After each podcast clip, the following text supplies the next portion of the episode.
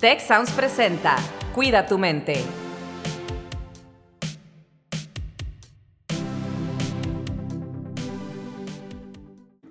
Hola, ¿qué tal? Bienvenidos, bienvenidas a un episodio más de Cuida tu mente y el día de hoy, como siempre, me acompaña Carlos Ordóñez. ¿Qué tal, Carlos? ¿Cómo estás? Hola, Rose. Pues un gusto estar aquí nuevamente y pues traemos un tema también muy relevante para esta época del año que pues acabamos de pasar el Black Friday, viene la época de Navidad. Entonces el episodio de hoy lo hemos titulado ¿Cómo protejo mi información en Internet?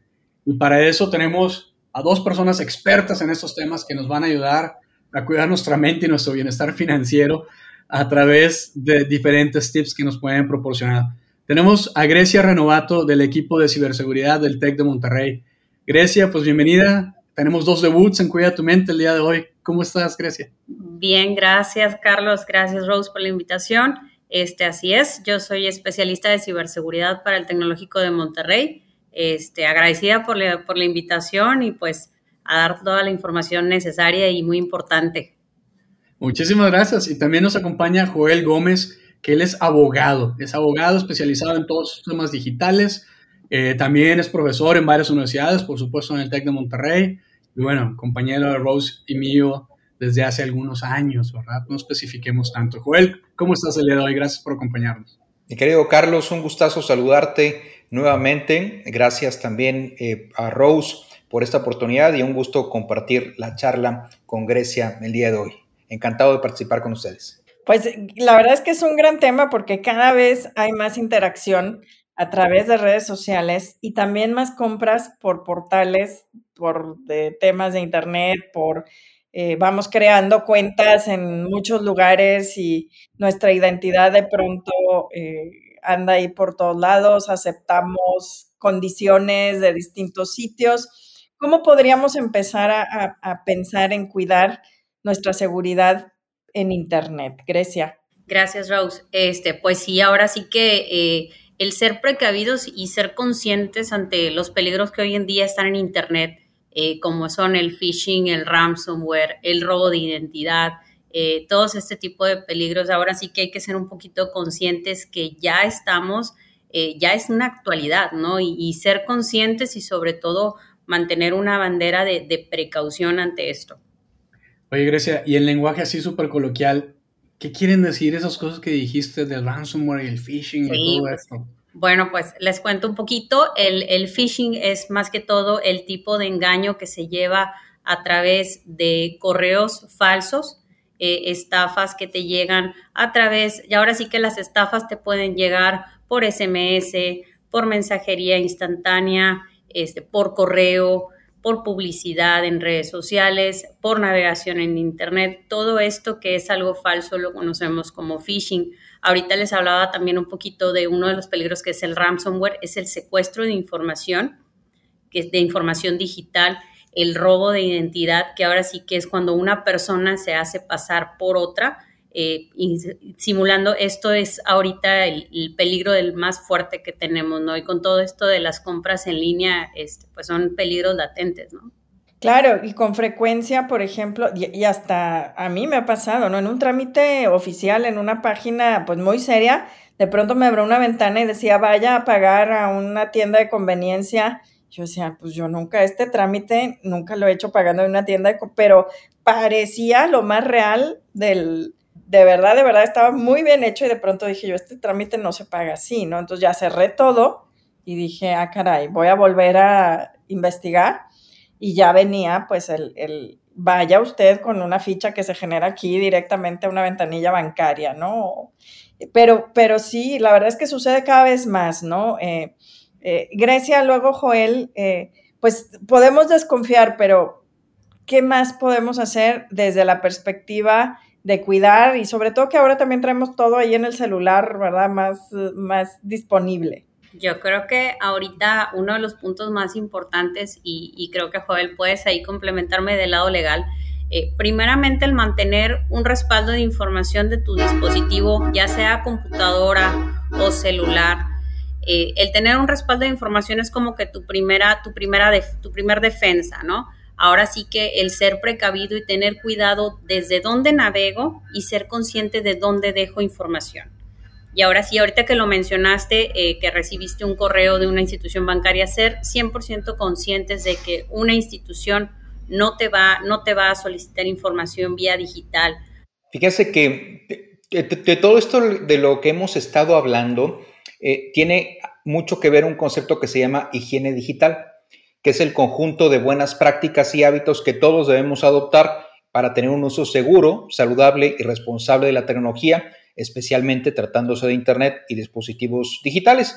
Y todo esto pues tiene que ver con la adopción de medidas para proteger nuestra privacidad, nuestros datos personales, evitar amenazas cibernéticas como malware, phishing, ransomware, de lo que ha hablado Grecia hace unos momentos más, pero sobre todo para utilizar la tecnología de forma ética, de forma segura y también de forma equilibrada. Yo vengo desde hace muchos años predicando que la ciberseguridad no es cuestión de ingenieros, ni tampoco es cuestión de tecnólogos. La ciberseguridad es tarea de todos. No importa lo que nos dediquemos, si somos ingenieros, abogados, contadores, licenciados o no seamos, este, no tengamos un oficio, una profesión específica, si nos dedicamos al hogar, a la familia, al cuidado de, de los niños, de los pequeños, no importa lo que te dediques, porque esto es un tema de escalas. Si, si tienes una muy buena, digamos, conjunto de medidas de ciberseguridad en tu hogar, eh, pero a lo mejor un miembro de la familia es más descuidado que otros, pues por ahí se nos puede colar algún un tema de algún eh, incidente de ciberseguridad. Lo mismo pasa en nuestros trabajos, con nuestros compañeros. Puede ser que toda la oficina esté blindada con la mejor tecnología, pero si hay un compañero que no le intelige mucho esos temas o que no está muy consciente, le puede hacer clic a un enlace malicioso que quizás no lo detectó el, el, sistema de prevención que tenemos en la oficina y es posible que por ahí nos peguen. Así es que yo creo que eh, lo primero, primero es estar conscientes de que nos puede pasar a cualquier persona en cualquier momento y no debemos de bajar la guardia. Y fíjate que es bien relevante esto que compartes, Joel, porque tal vez al, vemos, tal vez algunas personas que nos autoconsideramos, pues, con cierto dominio, con cierto awareness y cuidado de nuestra información. Y sin embargo, ahorita Rosalina nos compartía algo que le sucedió a ella, a mí hace poquito, y precisamente lo traigo a colación por la época en la que pues este episodio sale, pues es época de compras por internet, no solo de productos, de regalos y cosas así por Navidad, sino también a veces de vacaciones. Y a mí me contactaron hace poco, y esto se hace muchísimo, eh, me contactaron hace poco de un lugar donde yo tengo un, tiempo compartido, no soy socio de, de viajero de un lugar. Oye, me contactan y veo, yo generalmente, como parte de esa protección que, que procuro tener, no contesto números que no tengo registrados en mi celular. Si no lo tengo registrado, no contesto. Me dejará mensaje, que ya casi nadie deja mensajes, ¿no? Pero se puede. O si es alguien conocido, pues me escribirá por WhatsApp algún mensaje o volverá a insistir. Esta vez me llamaron, veo el caller ID y sí me aparecía el nombre de la empresa esta con la que tengo el, la membresía. Entonces dije, ah, contesté. Oye, y súper formales los cuates, súper bien armados, tenían mucha información mía confidencial, ¿no? Sabían que pues era miembro de ese programa, sabían mi nombre completo, sabían varios datos, ¿sí? Y me empiezan a ofrecer unas vacaciones muy buenas y que esto su membresía le incluye tal, pero aquí les vamos a dar esto de más y le interesa, yo, a ver, pues explíqueme tal cosa. Le hice una pregunta, no me acuerdo ni qué fue. Me dijo, permítame, lo paso con mi supervisor. Ah, o sea, muy así. Y me pasan y me transfieren con otra persona que me saluda súper formalmente. En fin, todo el proceso súper bien. Y yo, yo sé que he recibido mensajes por email de esta misma compañía, de la buena, digamos, donde tengo yo mi programa, que mandan mensajes seguido de que eviten los fraudes, tengan cuidado con esto, nosotros nunca les hablamos para pedirles información confidencial. Nuestras ofertas no están por llamada, las publicamos en internet. Entonces yo así como que, ay, o sea, y sonaba demasiado bueno para ser verdad. Ya de entrada, cuando algo suena demasiado bueno para ser verdad, no lo debemos cuestionar. Entonces, como tengo la fortuna de tener aquí dos teléfonos, entonces mientras tenía el otro cuate esperando, porque yo le dije, oye, me gustaría pagar, pero con tal tarjeta, ¿no? Ah, es que ese sistema está batallando, pero espérame y no sé qué, y todo parecía muy bien. Entonces, bueno, ahí estuve esperando y mientras estuve esperando marqué a la empresa esta donde tengo mi programa. Y long story short, le dije, oye, a ver, me están hablando, me están diciendo esto, me dice, es fraude. Y me dice, de entrada, si le apareció el número y le salió el 800, el número 800, que es el número gratuito de nosotros, dice, los números 800 no son para que nosotros le llamemos, son para que ustedes llamen. Y yo, si es cierto, o sea, no te llaman de un número 800, tú llamas a un número 800. Y escuchó en ese momento que la persona regresó a la línea, escuchó lo que me dijo y me dijo es fraude. No, hombre, le colgué, lo bloqueé y todo, y me siguió insistiendo y me mandó mensajes por WhatsApp con el logo de la empresa y todo bien armado. Híjole, o sea, y yo les platico eso porque digo, Joel, Grecia, ustedes son dos personas a las que yo recurro cuando tengo dudas con estas cosas, ¿no? Entonces, Grecia, ¿qué nos puedes comentar? Joel, también si quieres complementar. estuviste a punto de caer en un, de caer en un fraude, efectivamente. Este, y así tal cual eh, existe el, robo de información a través de llamadas telefónicas o incluso la extorsión telefónica, eh, precisamente es donde, donde nosotros hacemos hincapié en que una compañía no va a llamarte para solicitarte información. Eh, inmediatamente el que tú hiciste esa, esa llamada de, un segundo, de una segunda línea es lo que yo a veces recomiendo y les digo, siempre comunícate con la entidad. Quien dice ser, comunícate a través de otro medio para que confirmes y no dejarse llevar precisamente por toda ahorita la, publicidad que está en Internet. Eh, ahorita precisamente en esta temporada fuerte, tanto de compras, ofertas, eh, las temporadas de todo este cierre de año nos lleva a que vemos cantidad de, publicidad, como dices ahorita, todo lo que todo lo que parece ser real no es, no lo es. Y precisamente una de las cosas es eso, ¿no? Eh, cuidarse eh, de la forma en que estás navegando en Internet, eh, crear contraseñas seguras, fuertes y no reutilizarlas precisamente. también fijarse dónde se conectan, dónde hago mi, dónde hago mi, dónde hago mis operaciones bancarias, eh, cómo me cuido de que alguien esté observándome, dónde pongo contraseñas o dónde estoy en un cajero automático. Todo ese tipo de, prácticas, de buenas prácticas, es lo que comentaba ahorita Joel, ¿no? El, el tener este kit de buenas prácticas es lo que nos lleva a evitar este robo de identidad que se está presentando. Fíjate, Carlos, que eh, el, tema que acabas de, de, describir o la situación por la que viviste yo lo he vivido muchas veces con clientes y estoy casi seguro que al, hotel al que llamaste fue, eh, o, fue o ha sido mi cliente en el pasado porque conozco muy bien el esquema. Este, eh, lo que no te dicen ellos es que ellos tienen parte de la culpa. Porque si tienen datos tuyos, significa que alguien de ese hotel o de ese corporativo turístico les compartió tus datos. Eh, una cosa es que se, eh, puedan conocer tu nombre o que puedan conocer datos muy vagos tuyos que a lo mejor encontraron en, Internet. Y otra cosa es que conozcan tu nombre, el número de tu, de tu membresía, que conozcan la última vez que fuiste a vacacionar en tal playa mexicana, o que conozcan el, inclusive a veces el nombre de tu familia y que te digan, oye, pues la vez pasada viniste con tu esposa con tus hijos, ¿cómo están? ¿Cómo les ha ido? Ellos tienen la, la, la, la característica de hacerse pasar como gente buena, gente que le interesa a tu familia, gente que están interesados en tu bienestar y pues es parte del show. Entonces, eh, aquí hay un, tema de complicidad, porque la industria turística, hotelera, como muchas industrias, no son las únicas industrias, eh, están con un parásito adentro. Ese parásito son algunos vendedores que están asociados o aliados con la mafia, con el crimen organizado, que organizan y crean call centers especialmente dedicados a hacer este tipo de fraudes asociados usualmente con tiempos compartidos. Eh, eh, normalmente lo que quieren es convencerte de que les vendas el tiempo compartido, les, les transfieras el tiempo compartido a un cliente interesado que está dispuesto a pagar muchos miles de dólares porque quiere ir en tal fecha determinada y esa fecha está llena y te ubicaron a ti como el, candidato ideal para, para, convertirte en víctima de, este fraude. Eh, como lo comenta también Grecia, aquí lo importante es si suena demasiado bueno para ser verdad, no lo es, como dice Carlos, ¿no? E, e, evidentemente, si hay algo interesante, eh, hay algo bueno detrás, eh, hay que empezar a dudar. Eh, normalmente el cibercriminal lo que hace es exaltar el sentido de urgencia, ofrecerte algo muy bueno, que es un deal, que es una ganga, que es algo que no lo puedes dejar pasar, y esto motiva algo en nuestro cerebro que dice, esto lo tengo que aprovechar. la mayor parte de la gente que cae en Internet en ese tipo de fraudes es gente que le gusta el dinero fácil. Eh, el dinero fácil no existe. Nadie te regala el dinero porque sí. Nadie te, ofrece computadoras en mil pesos cuando cuestan 50 mil o 10 mil o 20 mil.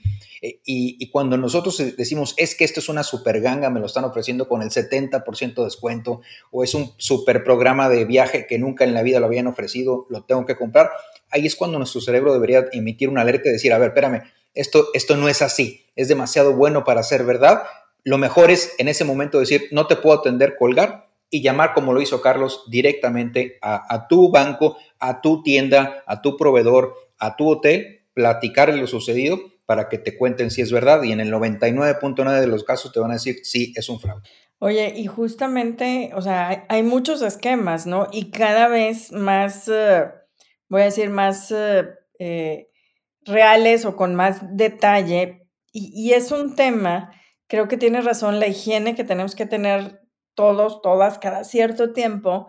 Y yo confieso que a mí una vez se me fue eh, y, por un error mío que no protegí mis datos, eh, mi número de teléfono eh, lo utilizaron para escribirles a mis contactos y me ha pasado también con mis redes sociales, que Carlos se acuerda de esto, pero pues del conjunto de personas, un buen porcentaje de ellas decía, ah, esto no es no el lenguaje que utilizaría esta persona, eh, no son las referencias que haría, por supuesto que no necesita que le transfiera esa cantidad de dinero en este momento de manera urgente, pero hubo quien sí contestó, ¿qué te pasa? ¿En qué te ayudo? ¿No? Y, y luego incluso dando información mía adicional que después utilizaron para ir con otros, ¿no? Entonces, oye, ¿cómo están tus hijos? ¿No? O con los nombres de algunas personas, ya le hablaste a fulán, entonces después venía, oye, ya le habló, ya le hablé a la persona, ¿no? Por nombre. Entonces decían, ah, no, sí es, porque cómo sabría que entonces su esposo o sus hijos tienen estos nombres, pero era porque les estaban dando información por otros lados, ¿no? Entonces, sí creo que es importantísimo no bajar la guardia, no confiarnos y entender que cada vez perfeccionan más los métodos, ¿no? Hay un tema y bueno, nuestra audiencia en realidad pues son jóvenes, son eh, personas que están pues económicamente activas, pero también hay un tema con los adultos mayores, ¿no? O sea, se vuelven también víctimas entre menos tecnología saben usar y creo que también hay que proteger o a los muy jóvenes que no tienen experiencia o a los mayores que a lo mejor tienen más confianza porque no están tan acostumbrados a todos estos temas, ¿no? Ahora sí, como, como lo comentabas, Rose, y complementando ahorita lo que, lo que comentó Joel, eh, ya el tema de tener buenas prácticas en temas de información digital. Eh, ya, no, ya no respeta género, edad eh, ni economía, ¿no? Porque ahora sí que, que cualquier persona al día de hoy eh, puede ser víctima de un robo de, un robo de información. desde la persona que sale a tirar un recibo de la basura, un, recibo a la basura, este, desde la persona que pone su contraseña y no, se, no observa quién lo está haciendo, desde quien le dice uno a otro, oye, la contraseña es tal, y, no tiene la buena práctica, entonces ahí es donde, donde ya todos caemos, ¿no? Y ahorita complementando el, tema de, de, de, lo que comentabas ahorita del, WhatsApp, este, precisamente este tipo, este tipo de campaña se vio muy fuerte en, en Nuevo León y a nivel México. Este, donde precisamente les robaban su cuenta, era un secuestro de tu cuenta de, WhatsApp, donde realmente no iba a ser regresada, la única forma es tener que ir a, tu compañía telefónica. Pero ahora sí que una medida de protección muy grande que damos es el activar el segundo factor de autenticación. Es una capita, agregarle esa capita de seguridad a toda tu, a toda tu información digital nos ha llevado a reducir un poco el riesgo minimizarlo, pero no acabarlo, ¿no? Porque ahora sí que el, ciber, el cibercriminal está siempre un paso adelante. Entonces, pero sí la, la parte de agregar ese segundo factor a mi cuenta de WhatsApp, a todos los servicios que tenemos en Internet, cuentas bancarias, cuentas de correo, redes sociales, eh, portales, todo tiene ahorita un, segundo factor y activarlo nos puede ayudar muchísimo. Entonces, complementando lo que ahorita comentabas y pues continuar con, con la buena práctica de, de mantener la, seguridad de nuestras cuentas. Y miren, estamos llegando acá a la etapa de cierre, pero no quiero, eh, no quiero que se nos pase. Y quiero rescatar algo aquí que nos pone, nos comparte Rosalinda en el chat, ¿no? Que cuando le sucedió esto a ella de su robo de, de su cuenta de WhatsApp, ella estaba en otra zona horaria. Entonces, para cuando se dio cuenta, pues ya habían pasado horas en lo que reacciona. Bueno, este tipo de situaciones, cuando estamos en diferentes zonas de tiempo, particularmente, pero no únicamente, eh, también se dan cuestiones muy tristes como la extorsión telefónica, ¿no? extorsión disfrazada de secuestro. Entonces, cuando alguien está, por ejemplo, en el cine y pues tiene tu hijo, tu hija, ¿no? Y le hablan al papá que de alguna forma consiguieron los datos y le dicen, oye, fíjate que tu hija Grecia la tenemos secuestrada. Y los papás tratan por otro medio de, contactar a Grecia y pues resulta que, que no les contesta, ¿no? Feia porque está en el cine divirtiéndose o en otra cosa o en clases o en otra cosa, ¿no?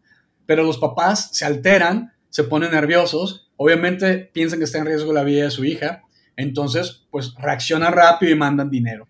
¿Qué podemos hacer ante este tipo de situaciones, Joel? ¿Qué, qué nos pueden recomendar? Ese, ese, fraude que comentas, Carlos, es, es, bastante común y pasa muchas veces cuando te roban el celular. Cuando te roban el celular, ¿qué es, lo primero que hacen eh, los delincuentes? Es buscar en tu libreta de contactos donde diga papá, mamá, este, esposa, esposo, mi amor, cariñito, ya saben que somos muy buenos para poner palabras descriptivas cuando registramos su contacto. mi primer consejo para la gente es jamás pongas en tu celular cosas como papá, mamá, hermano, prima, tía, cariño, amor. No pongas eso, porque es lo primero que van a buscar en tu celular. Cuando te asaltan, cuando te lo quitan y está activo el celular, lo primero que van a buscar son esos contactos y saben que no pueden ponerse en contacto contigo porque tú tienes ese celular. Entonces, evidentemente, lo único que hacen es sacar el dato de, las personas eh, más cercanas tuyas por la forma en cómo las tienes eh, registradas en tu celular. Y al saber que no tienes el celular porque te lo robaron, pues es muy fácil fingir estos eh, secuestros o estas extorsiones disfrazadas de secuestro. Ahí lo recomendable es primero no hacer eso de registrar a las personas queridas por, su relación filial o afectiva con la que tenemos, simplemente por sus nombres, que no tengan forma de saber quién es quién. Y sobre todo agregar inclusive una tercera capa de seguridad. Yo eh, en mi teléfono tengo alrededor de 150 aplicaciones, de las cuales 25 las tengo con una tercera capa de seguridad, que es activar la función de eh, protegerla eh, con la tercera capa. ¿Qué significa? Que si alguien te roba tu celular y lo tienes en, estás en, un cafecito y tú, estás chateando o en una banca en la calle, te, te, lo roban, lo que hacen es poner el dedo en, la pantalla para evitar que se pierda el, o que se cierre la sesión y que tengan que reactivarlo. mientras ellos mantengan el dedo apachurrado en la pantalla, pues no se va a cerrar. Y si ellos hacen un clic en nuestras aplicaciones bancarias, en nuestras aplicaciones de, contactos, de WhatsApp y demás, eh, ahí les va a entrar a pedir un nuevo eh, password o una, un nuevo código para poder entrar a esa aplicación. Yo todas mis aplicaciones sensibles, redes sociales, bancos, servicios, pagos, las tengo con un tercer nivel de seguridad que implica que aunque yo preste el teléfono a algún ser querido para hacer una llamada, si ese ser querido no es tan querido y se quiere meter a mi banco o a mis cuentas personales, no va a poder porque en ese momento va a activar la petición de la huella digital o la contraseña para poder entrar. Entonces esa también es una buena recomendación para evitar caer en ese tipo de fraudes. Muy bien, pues wow, este, creo que nos llevamos muy buena información, Carlos. Yo me voy justamente con este tema de, no bajar la guardia y cada cierto tiempo estar viendo también qué, nuevas cosas podemos hacer, porque definitivamente, pues, eh, quien está tratando de hacer fraudes, secuestros virtuales, o, este, están cada vez eh, perfeccionándose más, ¿no? Grecia, un mensaje de, de despedida. Ahora sí que los puntos más importantes y más, más rápidos que les digo es realicen su backup de información, creen sus contraseñas y no las compartan y tengan mucho cuidado con los clics. Y todo lo que reciban de nada se crea. Entonces, ahora sí que eh, mantener la cultura de prevención es, lo más importante. Pues muchísimas gracias. Sin duda estos conceptos de, eh, de higiene digital que nos mencionabas son sumamente importantes. Adelante con tu mensaje de cierre, recuerdo. Gracias, eh, Carlos Rose. Eh, recomendaciones muy sencillas. Cuida tu teléfono. El teléfono no se presta ni a tus seres queridos ni a nadie. Y no es por una cuestión de que este, yo no tengo nada que ocultar, no. Es un tema de que quizás tu pareja o tu conocido, tu amigo, tu, eh, familiar no tiene tu mismo nivel de cuidado o de mismo nivel de alerta para ese tipo de fraudes o para ese tipo de engaños y quizás ellos sí puedan caer en cosas que tú no caerías. Por eso siempre digo, aunque sea tu pareja, aunque sea quien sea, no se lo prestes porque no sabes si tienen tu mismo nivel de, digamos, de, alerta para ese tipo de engaños. Hay que cuidar lo que hacemos en línea, hay que cuidar con quién conversamos, Hay que cuidar nuestros datos, no dárselos a cualquiera y también, muy importante, habla con tu familia. Como lo decía Rose al principio, las áreas de mayor vulnerabilidad son los adultos mayores y los niños. Los menores, los pequeños, incluso a veces los adolescentes y los adultos mayores son los que más fácilmente caen en ese tipo de fraudes porque no tienen las, quizás no tienen la conciencia y o, en el caso de los adultos mayores, las habilidades digitales para detectar esta clase de asuntos. Así es que hablen con sus familias, hablen con sus seres queridos para ponerlos alerta. Pues muchísimas gracias, Joel, Grecia, eh, con todos esos cuidados que nos dices, Joel. Pues bueno, este episodio de Cuida tu mente estuvo dedicado a cuidar también tu cartera, que te va a dar mucha paz mental, tu información, toda la parte financiera. Así que pues esperamos que les sea muy útil y les esperamos en el próximo episodio de Cuida tu mente. Si quieres conocer más sobre cómo cuidar tu salud, te invitamos a escuchar Hola de Salud. La prevención hoy es parte del tratamiento. El podcast en el que nuestros expertos te darán consejos para vivir de manera sana, equilibrada y feliz. Felicidad, ese sería un objetivo último. Escúchalo en Spotify, Apple Podcast y Google Podcast. Gracias por escuchar un episodio más de Cuida tu mente. Productora ejecutiva de Tech Sounds, Liz Siller. Productora de Cuida tu Mente, Itzel Escareño. Anfitriones, Carlos Ordóñez y Rosalinda Ballesteros. Postproducción, Max Pérez y Marcelo Segura. Les invitamos a escuchar el siguiente episodio de Cuida tu Mente y el resto de los programas de Tech Sounds en Spotify, Apple Podcasts, Google Podcast, Amazon Podcast y tech.mx diagonal tech-sounds.